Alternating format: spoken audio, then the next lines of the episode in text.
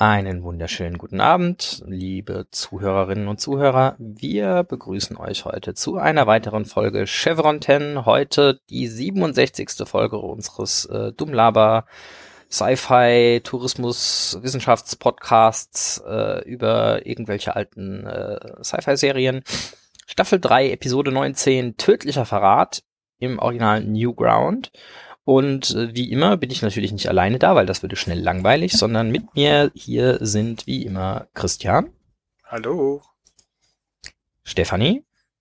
Hallo. Und natürlich Uwe. Hi.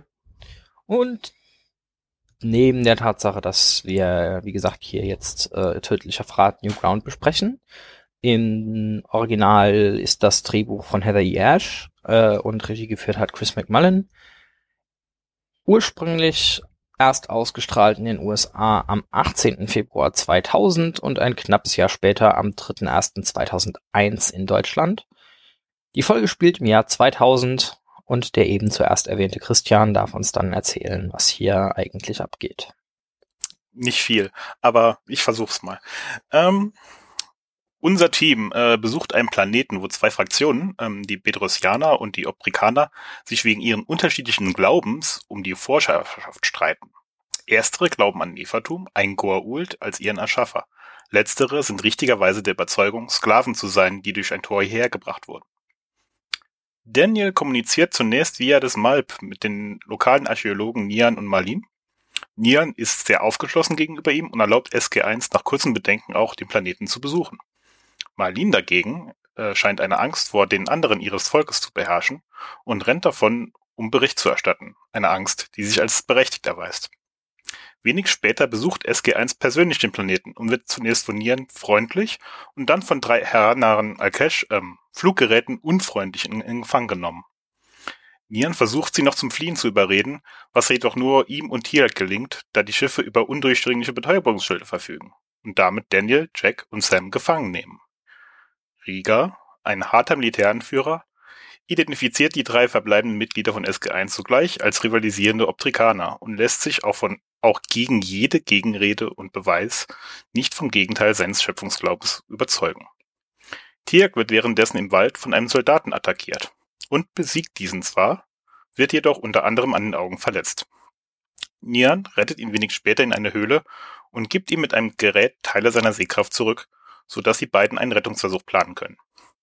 Rieger hat, der, hat nach der Entdeckung des verschütteten DHD kurz Kontakt zu General Hammond und lässt dort ebenso den harten Militär herausstechen, indem er SG1 mit dem Tode bedroht, sollte ein Rettungsversuch gestartet werden.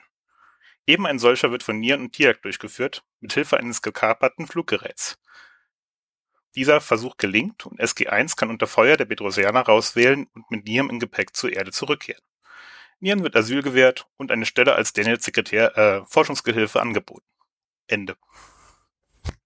Ist das eigentlich, äh, Pascal hat das gerade eben so schön gesagt, ähm, ist das jetzt eigentlich schon Archäologie, was wir hier betreiben, wenn wir diese alten Serien besprechen? Archäologie über Sci-Fi-Archäologie. Äh, okay. Also ich würde jetzt, jetzt sagen, da das die Serie jünger als wir sind, äh, ist es keine Archäologie. Okay.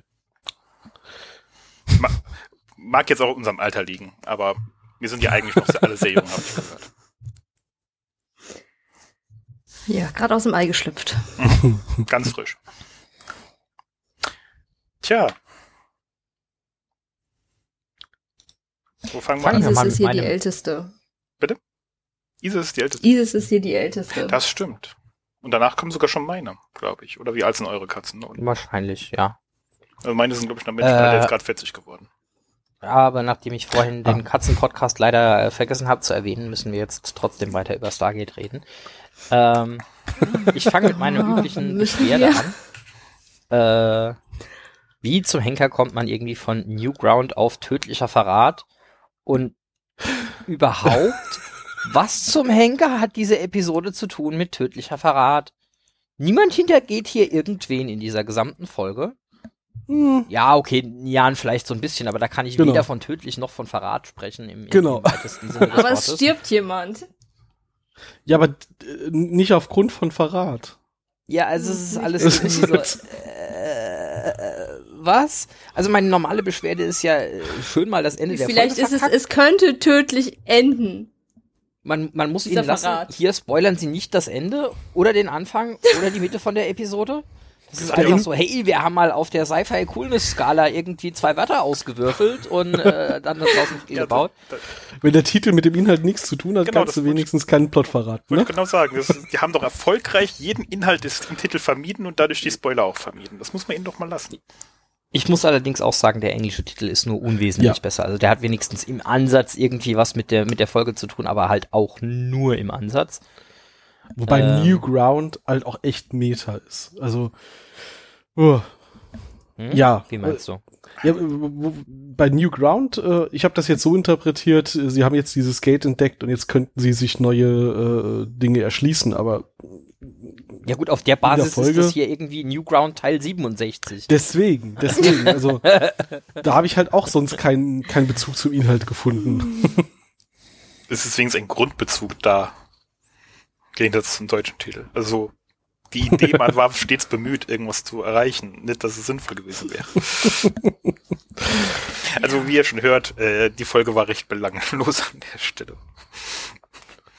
Ähm, Ja. sie hat auch irgendwie, Empfehlung für Leute, die nichts von der Serie verstehen und nicht direkt in die Geschichte einsteigen mhm, Ja, können oder wollen. du kannst diese Folge gucken, wenn Die dich die Serie eigentlich gar gucken. nicht interessiert. Das ist eine super Ja. Bewertung. Ja, das ist aber leider so, das muss man leider Ja, sagen. du kannst sie gucken, ohne dass du Angst haben musst, dass du jetzt davor oder danach irgendwas Wichtiges verpasst hast. Aber, aber Daniel hat doch jetzt einen neuen Laborgehilfen, den sehen wir doch bestimmt noch sehr häufig. Nein, nein, pass auf, ich habe folgende Mhm, Theorie. ja, als anderer Charakter in Atlantis einmal. als, als ich habe hab folgende Theorie. Jedes Mal, wenn Daniel eigentlich stirbt, muss er einen von seinen Forschungsassistenten aussaugen, um wieder zum Leben zurückzukehren. Daniel ist Und entsprechend hat er halt einfach einen erheblichen Verschleiß. Ich glaube, es was ist einer von was drei oder vier äh, Forschungsassistenten von Daniel, die im Laufe der Fol äh, im Laufe der Serie äh, einmal die Position haben und dann nie wieder gesehen werden oder irgendwie für naja, Staffel er mal bringt dabei ja sind und sehr dann nie wieder gesehen viele, werden. sehr viele Informationen und Artefakte von seinen Reisen mit. Brauche halt auch eine entsprechende. Der forscht wahrscheinlich Und, einfach in und, Area und hier sind 51 die, an und hier sind die vier. Artefakte, die ich von der Leiche, äh, die mein letzter Forschungsassistent So ungefähr, ja. Also, er Äh, ist spannende klarer Frage übrigens. ja. ähm, die haben irgendwie lustige Heilungsgeräte, die Leute ohne Naquada im Blut benutzen können und die einfach mal so einen optischen Nerv regenerieren. Ja. Ähm, Hat er das mitgebracht? ich weiß es nicht, aber man würde ja erwarten, dass der, keine Ahnung, zumindest irgendwie äh, das, das äh, äh, bedrosianische Äquivalent von einem Schweizer Taschenmesser einstecken hatte und oder zumindest im Grundsatz erklären kann von, das funktioniert mit Radiowellen oder äh, keine Ahnung, also ich Der könnte jetzt auch nicht erklären, wie Archäologe. ein MRT funktioniert. Kannst du ich kann auch nicht erklären, wie MRT funktioniert, aber ich kann zumindest sagen, man macht da irgendwie ein Magnetfeld und dann drehen sich die Teilchen und je nach, und das muss man dann in Schichten. Also Also Zumindest irgendwie so ein Ansatz, um, um, um, um zu wissen, wo man anfängt mit Forschen, könnte ich irgendwie Leuten geben. Äh, vorausgesetzt, sie haben schon mal was von Magnetfeldern gehört oder so. Und der ist immerhin Archäologe und hat irgendeine Form von, äh, von wissenschaftlicher Ausbildung erhalten und trotzdem wird irgendwie nie wieder erwähnt, dass man da irgendwas gemacht hat. Es kommt auch keiner auf die Idee, man könnte irgendwie drei Folgen später mal das Tor nochmal aufmachen und einfach per Funk irgendwie sagen so, hey Leute, wir sind übrigens immer noch hier. Habt ihr mittlerweile einen Bürgerkrieg angefangen oder habt ihr das Ding einfach wieder vergraben oder äh, Die sind sieht's Dann aus? Wir hätten immer noch gerne ein paar von diesen visuellen. Regeneratoren, weil Doch. äh, 200 Jahren muss Jordi irgendwie ein, ein, ein cooles Visor haben und da brauchen wir irgendwie einen, einen Forschungsansatzpunkt und Wir haben ihnen genug Technik da gelassen. Ich meine, auch Funkgeräte. Und eine der wäre nur ein vierer Tausch. Zwei visuelle Regeneratoren für irgendwie eine Heckler und Koch oder drei. Ja, und Ich meine, da hat Daniel, da hat Daniel ja offensichtlich Prioritäten gesetzt, als sie da rausgerannt sind. Er hatte zwei Tische vor sich, einen, wo ihre ganzen Waffen und Funkgeräte und alles, was man vielleicht nicht da lassen wollen würde, liegt. Und er hat aber nebendran den Tisch einfach leer geräumt, auf dem irgendwelche Artefakte lagen, wo, von denen er noch nicht mal weiß, äh, um was es geht. Weil er kommt, Möglicherweise das Zeug, was er da gelassen hat, kannst du auf der Erde halt Neues kriegen. Ja, ja. Das Zeug, was er mitgenommen hat, halt. Außer den Aquada-Generator. Der, der, der Naquada-Generator ist ein Problem und die Stabwaffe ist ein Problem. Das sehe ich, okay. Wobei auch da, ich sag mal, wie Das viel Naquada passt in so einen Verlust. Generator rein? Und nach allem, was ich gehört habe, soll das Naquada auch recht schwer sein. Ob man, also wenn du so einen Naquada-Generator trägst, trägst du halt nicht noch drei andere Dinge oder so gefühlt. Ja, ich glaube, der hätte es alleine auch nicht tragen können, aber wir Ja. haben ja nicht mehr wirklich Wenn man sich den, Nachschub an Naquada, um einen neuen zu bauen. wenn man sich Das anguckt, halt was wohl Problem. deren technischer Level ist, halt, hätte ich jetzt auch wenig Sorge, dass die äh, mit Sicherheit auch potente Sich- Bomben ja. bauen können oder Energiequellen erschlossen haben. Also die sind technisch genauso fortgeschritten wie wir. Hatte so ein Taschenmesser dabei. Wie hat Daniel das bitte gesehen? Daniel erkennt das sofort und hat sich ja offensichtlich Mhm. auch geirrt in dem Fall, muss man ja auch sagen. Mhm. Ja, Das sah für ihn halt so der aus. Ja. Aber also die, die, die, Fluggeräte sehen ja teilweise echt noch so aus wie Alcash. Die klingen wie Alcash. Sie sind nur ein bisschen anders designt als Alcash. Ja, Sie hatten jetzt 2000 Jahre Zeit, äh, mit den Übrigbleibseln von irgendwelcher Goult-Tech halt was eigenes zu basteln. Mhm. Die haben relativ schnell hier X302er gebastelt, ne? Werden gebastelt haben werden. Mit, mit mehr oder weniger Verlusten Kann äh, durch Wälder sein. fliegen. Ähm, aber ja, haben wir getan, das stimmt. Keine, keine Meisterleistung von uns, die X302. Nee, Nee. nee, echt nicht. Was die X302 war, okay, die X301 war das Problem. Stimmt. Hervorgehend. Ah, ich wusste auch mal was. Ja. ich dachte, ich muss euch das auch mal geben. Woher kommen euch die Stabwaffen der Bedrosianer denn bekannt vor? Also es hat mit Stargate zu tun. Die Aus der Stabwaffen. temporalen Zukunft. Nein. Aus sind der irgendwann sehr In-Universe pro- Zukunft. Äh, In der Universe Zukunft und die sind auch sehr prominent später. Ist wahrscheinlich zu offensichtlich. Anderes. Ja. Anderes ja Volk gern- benutzt die. Ein anderes Volk benutzt die, genau. Ich habe sie eben sogar schon mal einmal kurz erwähnt. Ähm, das sind die Stabwaffen der Race, die Betäuber. Und so Ach so, wirklich, ja. also die werden auch, das ist wirklich das gleiche Prop, das nachher nur recycelt wird. Ja. Das, Uh, das, ähm, das ist mir nicht aufgefallen. Ich dachte nur auch, die äh, zumindest mal Funktionsweise ist sehr ähnlich und ich meine Mhm. Stab, ne? ja, ja, klar, aber es sind Form, sogar klar. tatsächlich die- wirklich die gleichen. Also äh, klar haben sie davon dann noch ein paar mehr hergestellt, aber ähm, sie haben da, darauf dann die Stabwaffen der Race basieren lassen. Aha, okay. Und deswegen ist die Anspielung, was dass man Niam hat, nach, ne? Wiederverwenden, Geld sparen. Genau. Und deswegen Genau. ist ja auch irgendwie sehr ironisch, dass Niam dann nachher, also der Schauspieler nachher auch nochmal Racefutter wird in der Atlantis-Folge. Also er bringt sie, äh, er wird quasi angefressen von den Race im wahrsten Sinne des Wortes und äh, bringt sich dann selbst um, weil äh, er zu sehr geschwächt war von der, von dem Anfuttern. Ach ja, jetzt kann ich mich sogar an die Story erinnern. Ich habe ihn nicht wiedererkannt. Das Schön. ist äh, zu viel, zu viel Zeit dazwischen. Dafür haben wir ja hier einen Podcast oder so. Nee, aber äh, dass es dieselben Props sind, finde ich natürlich ganz cool. Jetzt könnte man natürlich noch mal so ein bisschen in-Universe überlegen, wie ist das denn passiert?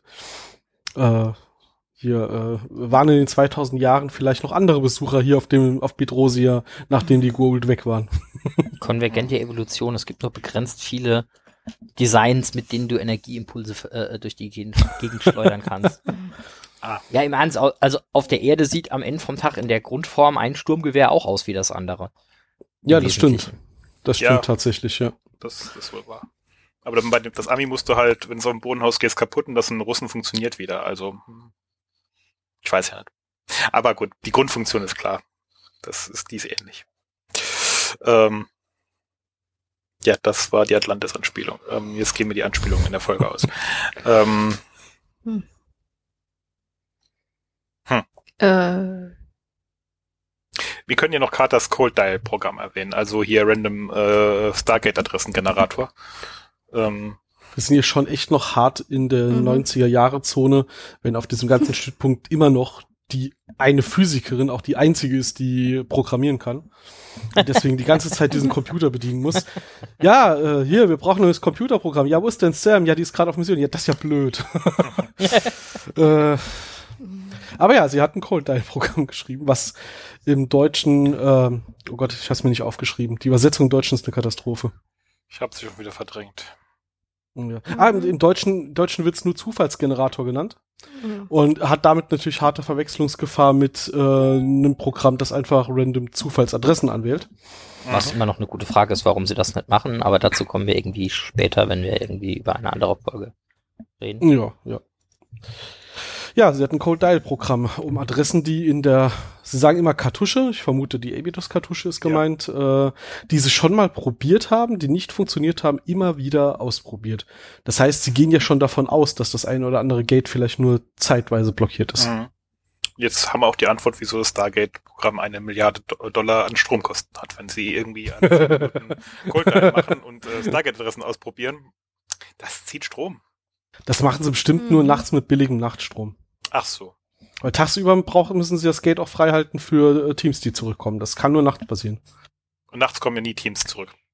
Nein. Ja. Okay. Da da wir- ab und zu mal. Da, da wir ja schon festgestellt haben, dass äh, Tag-Nacht-Rhythmus auf allen Planeten des Stargate-Netzwerks synchron ist, ähm, kann man das ja wunderbar in Tagschichten alles abhandeln. Aus auf Bayo. Bevor wir Ach, uns jetzt falsches auf, wir landen Oh, nachts auf der. Sonne, da ist kalt, levelt an Ödelei begeben. ähm, äh, hier tatsächlich gibt's in dieser Folge noch einige, einige erste Male, ähm, die wir an, an Ereignissen, die wir sonst nicht so gesehen haben. Nicht von Daniel. Und zwar zum Beispiel, äh, wir haben in der Reisesequenz hier von, von A nach B haben wir das erste Mal äh, nur den mittleren Teil der Wurmlochreise, sonst haben wir tatsächlich immer irgendwie so das ganze Ding oder irgendwie nur äh, den, den Anfang oder nur das Ende oder was, aber auf jeden Fall den, den Teil, der tatsächlich irgendwie aussieht wie eine Wurmlochreise, äh, allein haben wir tatsächlich hier das erste Mal. Und wir haben einen neuen Regisseur, der allerdings auch exakt nur diese eine Folge äh, Regie geführt hat. Ähm, wir haben, was wir eben schon gelästert haben, einen neuen Forschungsassistenten für Daniel, was glaube ich einfach so die pauschale, hey, wir haben einen Wissenschaftler von irgendwo mitgenommen, was könnten wir dem denn anbieten, dass er äh, mitkommt? Äh, la la la. Und tatsächlich ist es das erste Mal, dass wir den Nagquader-Generator in Aktion sehen. Hm. Nicht wirklich. Und Was? Doch, das ist das erste Mal, dass der Nagquader-Generator nach seiner Er Entwicklung zum nicht. Einsatz kommt. er wird ja nicht zum ja, Einsatz kommen. läuft Okay, okay, er ist, er ist, er ist zumindest mit unterwegs. Genau, wir sehen ihn. Ja. Äh, Und wir verlieren ihn direkt. Und haben damit Schafft aber der nicht den Strom für die Auswahl am Ende von der Nee, nee, Folge? Nee, die buddelt am Ende das haben DHD DHD. ja noch, doch noch aus. Die haben das, die Ach so, ja, haben wir das Dings doch noch Die haben den. Klappstuhl Ja, ja, ausgegraben. Ja, ja, ja. Yay! Also Aber- wenn du mit einem Klappstuhl ein Gate anwählen kannst, äh, Tier kann das. Tier ist der Chuck Norris des Stargates. Anwählen auf jeden Fall, das kriegt er hin, ja. Hm. Mhm. Ganz sicher, sogar blind.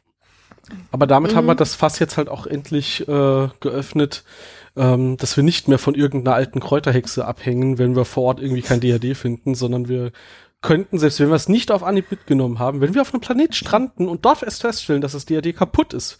Ich meine, wieso sollte sowas denn auch passieren? Dann könnte beim nächsten Anwählen von der Erde, äh, könnte man dann sagen, hey, hier, schickt uns mal bitte so einen Generator durch, damit wir nach Hause kommen. Und wir sitzen nicht mehr fest. Das ist doch schon mal aber die was. Bootzeit dringend verbessern, würde ich sagen. Also fünf Minuten ist schon stramm. Ja, sie zum Anklemmen. Sie muss das ja mit dem Stargate wiren. Im Gegensatz zum DHD kann das Ding ja nicht White in ausreichender Le äh, Leistungsstärke. Ach so. Hm. Dann gut, dass sie das DHD gefunden haben. Wenn sie erst noch den Aquata-Generator hätten anschließen müssen, hätten die das dann nicht rausgeschafft. Hm. Nee. Dann hätten Und wir haben was über gesehen. Und dann wären sie auf, auf, auf der Erde gewesen. Und wir haben was gelernt über äh, Stargate Technologie und Physik. Ähm, zwei konkurrierende, meiner Meinung nach sehr gleichwertige Thesen über Wurmlöcher. Die eine hat was mit Quantumpartikeln zu tun, die andere hat was mit riesigen Würmern zu tun. Und ähm, da die beide wissenschaftlich ähnlich haltbar sind, würde ich sagen, kann man beide parallel erstmal äh, verfolgen. Ja, ich bin echt für die Würmer. Ich fand diese Szene so grandios, wie sie da in den Zellen sitzen. So, wie funktioniert das Ding? Ja, Wurmloch. Wie Wurmloch? Ja, riesige, Würmer. Riesige Würmer. Das ist wirklich eine sehr, sehr schöne Uni-Szene. wieder Ja. In seiner, in seiner, äh, In seinem Element. glänzt wieder. ja, sehr, sehr Äh, schön. an der Stelle für die Leute, die es nochmal in Deutsch geguckt haben, was ist denn die, was ist denn die englische Übersetzung für die Aktion am Schluss mit Hey, weißt du, dieser ganze Wir kommen in Frieden Scheiß? Weil Den das, hat- das Englische ist, ziemlich eins zu eins haben sie es übersetzt. ja, das, das okay, aber das, das Bite Me funktioniert auf Deutsch nicht. Und ich, ich kann mir jetzt nicht vorstellen, dass irgendjemand äh, Anfang der 2000er im Deutschen nach Leck mich synchronisiert hat, was meine intuitive Übersetzung gewesen wäre. Du meinst am Schluss noch, aber in der Verhörs, also gegen Schluss in der Verhörssituation? Nee, Wo wenn das- sie, wenn sie gerade am, am quasi am, am Weglaufen sind, äh, beziehungsweise hier am, am, am Streit vom Zaun brechen sind mit äh, ihren äh, Oh, wenn ich jetzt noch es war. Ich Nee, ich krieg glaube, gerade nicht mehr die Szene zusammen, aber es ist auf jeden Fall äh, O'Neill zum, zum Kommandanten. Hey Riker, you know that we come in peace business? Bite me. im Deutschen, im Deutschen sagt er, glaube ich, glaube ich tatsächlich äh, hier, ähm, weißt du, was Willkommen im Frieden eigentlich bedeutet und, und ein Ende. Also sie haben es einfach weggelassen. Okay. Ja. Ah, schade. Weil das ist so ein klassischer. O'Neill-Spruch von wegen, ja, jetzt kann ich mir mal den ganzen, den ganzen äh, Diplomatiekram von den ganzen Nerds mal sparen, der kriegt jetzt einfach auf die Fresse. So. Nicht ganz zu Unrecht, muss ich sagen. Er ist schon ein ziemliches Arsch. Ja, ähm, Ja. Ich muss übrigens sagen, harte Punkte für wer auch immer diesen Kommandanten geschrieben hat. Äh, in dem Fall wahrscheinlich die, die gute Heather E. Ash, die ich hier vorhin erwähnt habe als Drehbuchschreiberin. Ähm, ich finde den sehr gut als äh, religiösen Extremisten, was er ja im Endeffekt ist, geschrieben, der gleichzeitig irgendwie sagt von wegen, ja, jetzt werde ich hier eigentlich mit Beweisen konfrontiert, dass meine Regi- Religion falsch liegt, aber wir machen jetzt hier einfach trotzdem hart weiter, weil es wäre viel schlimmer, wenn wir den ganzen Mist jetzt 2000 Jahre lang einfach aus Unwissenheit und Falschliegen gemacht hätten, Mhm. als äh, äh, das, äh, als dass ich das irgendwie akzeptieren könnte. Und gerade dieser dieser Dialog zwischen dem und seinem äh, Untergebenen, das ist Mhm. eine eine sehr eine sehr heftige Szene, weil ich glaube, da findet man in der menschlichen Geschichte äh, auf der Erde mehr als ausreichend Analogien, die äh, wahrscheinlich ähnlich stattgefunden haben und ähnlich traurig sind im Endeffekt. Also die fand ich auch äh, se- sehr, sehr stark, weil er wirklich halt auch das, wie du gesagt, gerade gesagt hast, ausspricht, dass er halt sagt, äh, ich, wir, wir können uns nicht geirrt haben, weil sonst ist ja der ganze Scheiß, den wir hier veranstalten, komplett für die Katz und das, das will ich nicht akzeptieren. Und ähm, dass ihm das bewusst ist, irgendwo, dass das mit ein Grund ist, aber er trotzdem fest daran weiter äh. Und gleichzeitig auch diese Balance aus, er wirkt halt fanatisch, so, aber, aber nicht, nicht wahnsinnig, nicht durchgedreht, sondern einfach nur extrem überzeugt von der Sache und er hat hier halt einen Job zu machen. Ähm, ohne dass es halt abdriftet in die, ja, der ist halt völlig abgedreht, Ecke oder sowas, weil das dann äh, für mich halt nochmal zeigt, dass das ein systemisches Problem ist und nicht irgendwie einzelne verwirrte Spinner. Ne? Ja, wir haben im, im Storytelling allgemein ein Problem, dass man dazu neigt zu sagen, so, ah, es gibt den einen Bösen und wenn Genau. wir den aus dem Weg räumen, ist alles gut. Und hier kriegst du halt ganz klar gesagt, so, wenn es der nicht gewesen wäre, dann wäre es halt ein anderer gewesen. Das, äh, das ganze System ist halt äh, an der Stelle.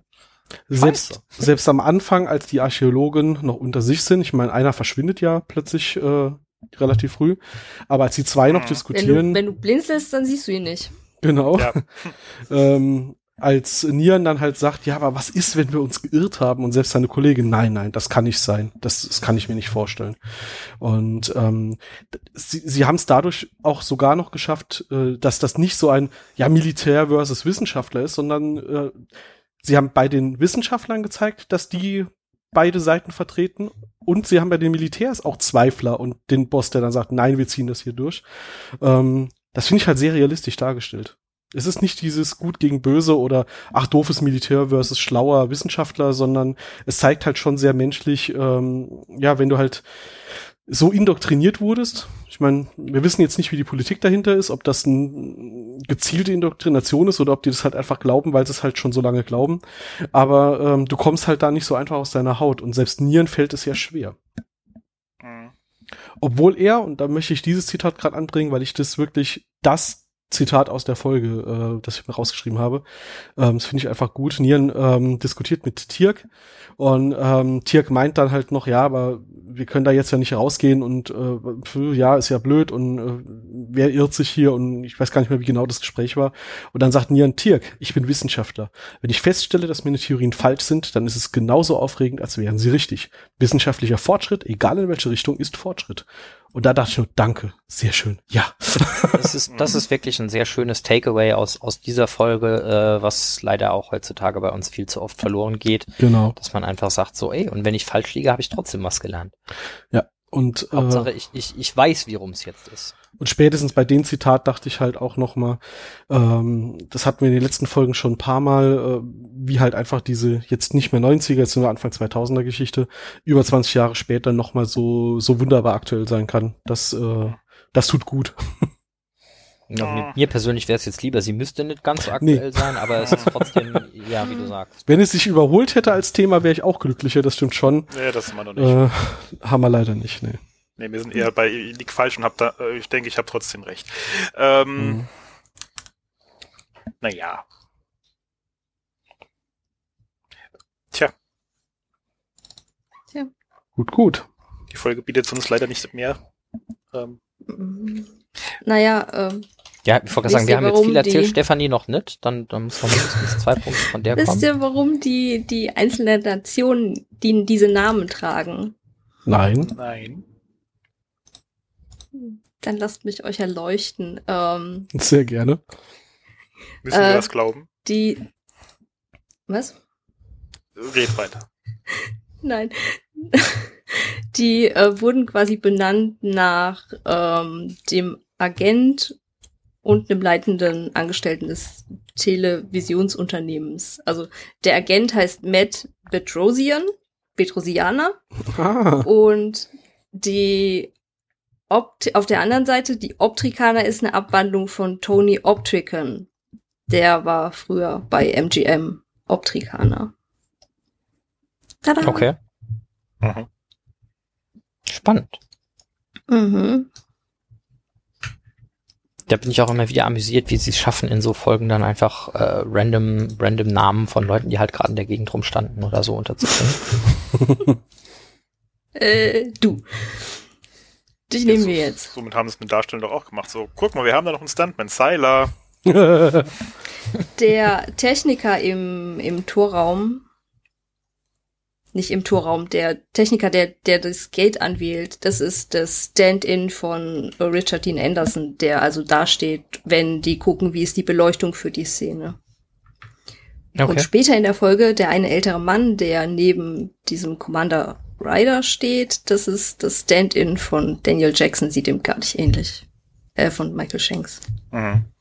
Ja, ich glaube, für Stand-in ist auch wichtiger, dass du die gleiche äh, Körperhöhe und vielleicht noch den einen, einen ähnlichen ungefähren Umriss hast, als dass der, dass die, dass das Gesicht allzu ähnlich aussehen muss. Mhm. Wir kommen aus Zeiten von äh, Röhren TV, also damals noch. da gab es noch keine Blu-ray, wo man jedes einzelne Haar zählen konnte. Was? Nee, die Stand-ins kommen ja so oder so nicht auf Kamera, das ist ja nur für Beleuchtung. Äh, doch, sowas. manchmal schon. Äh, Mhm. Wenn du halt irgendwie so Rückenaufnahmen hast, benutzen sie Stand-ins. Hier jetzt nicht, Ja, okay. aber auch mal als. So wie bei letzte Woche, vor zwei Wochen, als wir O'Neill und Lyra hatten, der Typ in dem Boot. Mhm. Genau. Das passiert schon. Die Szene habe ich mir noch mal angeschaut. Jetzt äh, sind wir vielleicht ein bisschen weg vom Thema. Aber ähm, ich habe den Cut echt nicht gefunden. Das haben sie gut gemacht. Mhm. Gut, dass wir vom Thema abkommen, passiert hier zum Glück relativ äh, selten. Nie. Je nach Definition von selten. Aber dass wir, dass wir, dass wir zwei Folgen vorher noch mal was äh, einbringen, das würde ich normalerweise vermeiden. Aber jetzt hat's gerade gut gepasst. Also, wenn wir vom Thema abkommen wollen, der Stand-in von Patrick Stewart sieht dem sogar tatsächlich ähnlich. Aber jetzt, naja. Also was Uwe eben gesagt hat, war, er hat eigentlich die ganze Zeit nur auf eine Gelegenheit gewartet, um vom Thema abzukommen. Das habe ich richtig verstanden, oder? Im Zweifel sowieso, ja. Wir haben ja Zeit über. Ich meine, die Folge war ja Äh, kurz. Wir haben noch keine ist- 38 ja. Minuten erreicht. ähm, du hast, du hast vorhin über Übersetzungen genörgelt, aber du hast äh, die eine Übersetzung bei Daniel war etwas falsch, als er über äh, Nefertum redet. Okay. Ist mir nicht aufgefallen, um ehrlich Das- zu sein. Er sagt gesagt, Sohn des. Segmet, aber Segmet ist äh, weiblich. Es ist Sohn der Segmet, müsste, hätte es heißen müssen im Deutschen. Mhm. Ja, okay, da hat der Übersetzer wahrscheinlich kein, äh, kein ägyptisches Götterhandbuch zur Hand gehabt und das Englische gibt halt kein spezifisches. Pronomen mehr. Oder zumindest nicht, nicht in dieser Satzkonstruktion. Gibt sogar noch einen Übersetzungsfehler. Bitte.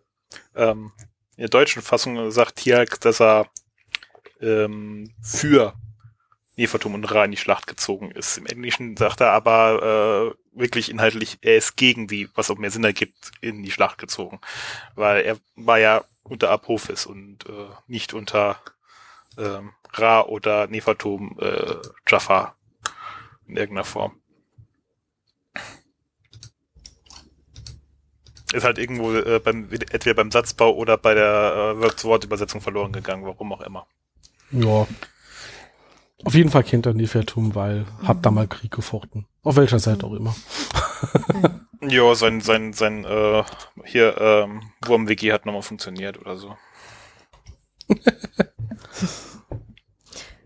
Und schön, dass er, dass er gerade die, die ähm, Erdglyphe dann als letztes befreit. Wenn das Tor. Das aber gar keinen Sinn Ist ergibt. Echt ein dummer Fehler, oder? Mhm. Ich meine, Ja. wenn sie irgendeine Glyphe, äh, äh, ja, sie haben das Prop benutzt, das sie immer benutzen, okay, aber dann, dann, dann lasst ihn doch als letztes irgendeine andere freimachen, dass es wenigstens nicht so im Spotlight ist. Ich meine, okay, auch da wieder äh, Anfang 2000er Röhrenbildschirm, das hast du nicht bemerkt beim Gucken, aber äh, es ist so unnötig. Der, der dritte Archäologe Sie hätte es bemerkt, wenn er extra- da gewesen wäre. Ja, wahrscheinlich Ich- musste er deswegen verschwinden. Hey, ist das nicht das Erdengate? Weg hier. Das ist nicht unseres. Das ist Mhm. nicht das Originaltor. ähm, apropos Tor. Ähm, ich habe noch die Info gefunden, dass Jonathan Glasner an die Episode weniger positive Erinnerungen hat, hatte, ähm, weil sie in der Produktion Probleme aufgrund des Drehorts hatten.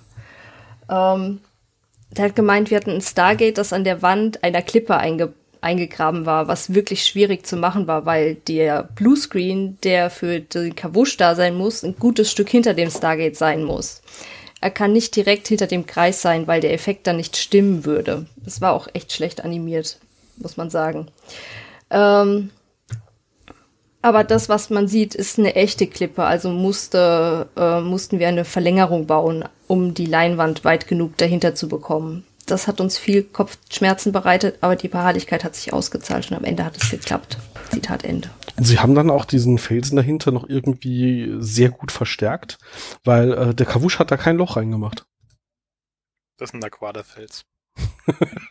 Der sehr dicht an der, am, am Ereignishorizont steht. Mhm. Ja, gut, hat ja gesagt, war ein Problem, dass das zu dicht ist, ne? Mhm. Ja, irgendwie müssen die ja durch Stargate durchgehen. Deswegen muss der Bluescreen ja weiter hinten sein. Das ergibt ja sogar Sinn, so rein produktionstechnisch, weil wie willst du sonst durch einen Ereignishorizont durch? Hat man eigentlich seit dem Pilotfilm jemals wieder den Kavusch so detailgetreu gezeigt, dass man sieht, dass der da hinten rausgeht? Vielleicht ist das auch einfach nur ein Relikt äh, aus dem Film, das äh, keine Rolle ta- mehr spielt. Nein, nein, nein, nein. Tatsächlich hat man das im äh, Kontinuum gesehen, dass der Kavusch in beide Richtungen geht, wo die Kisten beschädigt waren und das Schiff dann auch beschädigt war. Äh, Ja, stimmt. Da wird man's noch Baal sehen. angewählt hat. Ja, also, Also tatsächlich bleibt letztes es Mal, Kanon, Stargate gesehen haben. bleib, ja, bleibt also Kanon, es geht eigentlich in beide Richtungen, haben sie Mhm. versammelt. Ah. Und die Schauspieler waren wohl ziemlich genervt, weil sie ewig in diesen Käfigen sitzen mussten. Das glaube Das ich. stelle ja. ich mir auch echt nicht bequem vor, wie die da. Sagen wir mal, sie könnten froh sein, dass sie noch so jung waren oder so. Besser als stundenlang am Eis zu drehen oder so. Oder Und noch U-Boot. störender waren große Mengen an Staub in der Luft, die von dem Dreck herrührten, der auf dem Boden des Zells angeliefert wurde. Ach so, sie haben da echte. Props auf den, auf den Boden geknallt, damit es auch wirklich authentisch Mhm. ist, damit es auch schön dreckig wird. Ja. Ach, wie schön. Die, bei denen man mich total eklig, ekelhaft dreckig machen, sind die besten, sagt Carter zu den Drehs.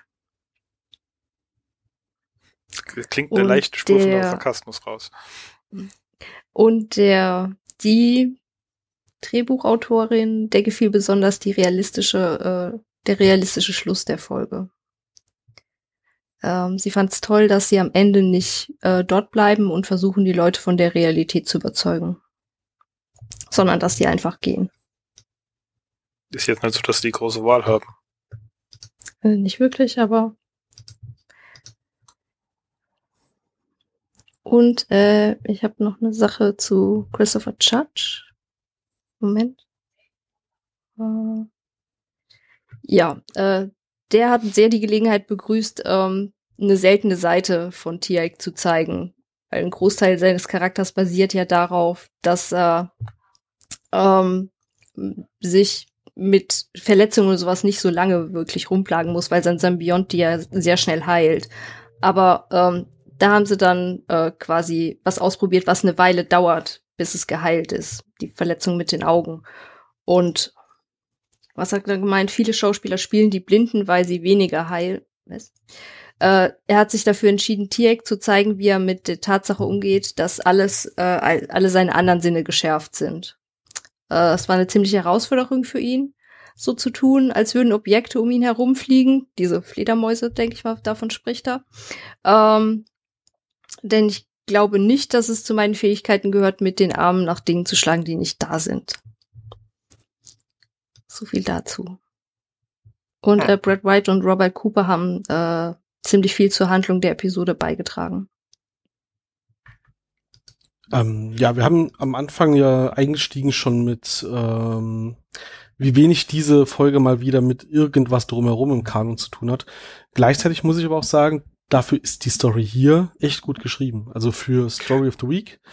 Ähm, ja, ne, wir hatten jetzt viel Nitpicking, aber ähm, es ist eine der besseren Folgen. Sie ist leider wenig connected zum Rest des Universums dort, aber für sich betrachtet äh, finde ich sie echt, echt gut. Hat, hat auch keiner was sie in die Folge, glaube ich, gesagt. ist halt nur Nö. so.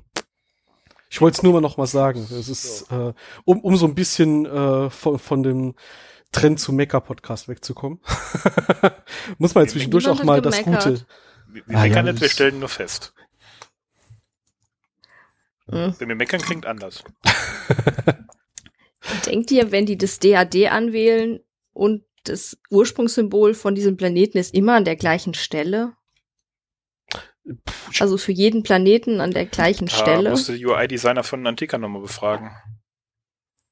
Ich finde ja, Ob das, sie- ich fände ja das Irritierendste tatsächlich, wenn ich so in a hurry das wählen müsste, so wie Daniel jetzt, äh, fände ich ja, dass die, Scheiße daneben. nee, äh, ähm, du hast ja DADs. Nicht durchgehen, ich habe das falsche Symbol gedrückt. Da, das ist der Gefängnisplanet, verdammt, ich hab's verwechselt. Das war das schwarze Loch. Oh, okay. Schade. Äh, Das nee, also SG1. viel, viel schlimmer als das richtige Symbol zu finden im Zweifel ist ja, ähm, es gibt ja DADs, wo du es eingeben musst und DADs, wo du es nicht eingeben musst. Nachdem du dann eine Minute gesucht hast, wo es ist und dir dann einfach, ach so, es kann sein, dass ich jetzt einfach nur den roten Knopf drücken muss, das finde ich viel schlimmer. Da ist kein Symbol, da ist kein Symbol, das ich sonst nicht kenne. Dann drück halt auf Start. Ah, ah, ach so, okay. Have you Ah. tried to turn it on? Aber ja, ich würde vermuten, ähm, wenn man sieht, wie schnell die äh, eigentlich von einem fremden DAD stehend wählen können. Gut, Daniel hat vielleicht ein gutes Pattern-Matching, aber ich würde jetzt vermuten, das ist die immer gleiche Tastatur. Ich sehe jetzt auch keinen Sinn darin, dass die Antiker gedacht hätten, bei jedem DHD würfeln, weil die Symbole immer nochmal neu durcheinander. Nur um andere Leute zu ärgern. Ähm, Oh, deswegen komm, heute ich, drehen wir es mal um. würde ich vermuten, das hat sowas wie, wie so eine Computertastatur. Das hat grob eine, eine, eine Ordnung und äh, dann ist natürlich auch der eine Spot immer das Absendesymbol. O oder halt nicht da. Dann hoffen wir, dass das keine Amis waren, weil sonst haben wir dann QWERTY da stehen, die überhaupt. Egal, lassen wir das. ähm, Ja, du hast kein, kein Feedback in der Eingabe. Ah, doch, hast du. du die leuchten ja. Du kannst merken, wenn du das Falsche gedrückt und die hast. machen Bruch. ja, ja. Wer weiß, wer weiß. Stefanie, wie sieht's aus mit deinem Zettel? Ja. Äh, dafür, ja, ich habe, glaube ich, noch eine Sache. Nian wollte ja, dass niemand getötet wird. Trotzdem schießt er zweimal. Vielleicht hättet ihr mir das näher erklären sollen, dass man nicht zweimal mit der Set auf irgendwas schießt. Hm. Und die Set kann sogar mit einem Schuss ein ganzes Merb außer Gefecht setzen. Ja, Das ist, ich, ich hätte gerne auch eine Set. Und jedem, der mir auf die Nerven geht, mache ich einfach pfff. bin ich nicht sicher, ob das so eine empfehlenswerte Handlungsempfehlung für den Alltag ist. Ich, ich habe hier so ein Stun-Gerät. Ich sag, Unfälle passieren, aber irgendwann fällt's auf. Naja, ich bin ja nicht so oft so genervt. Also. Aus, die, das eine Gespräch zwischen dem Kommandanten und, und ähm, seinem seiner ersten Offizierin oder sowas, Mhm. das war auch lustig. Und die so, ja, wenn es, wenn es so ein Tor gibt und es steht direkt hinter ihnen. Das fand ich sehr lustig. Der liebe Herr Kommandant, den sehen wir nochmal als Kommandanten. Und zwar, lass mich kurz rechnen, drei Staffeln später. Teger. Sechs. Genau. Genau, Folge die. Folge, die Folge, wo wir das Tretonin kennenlernen.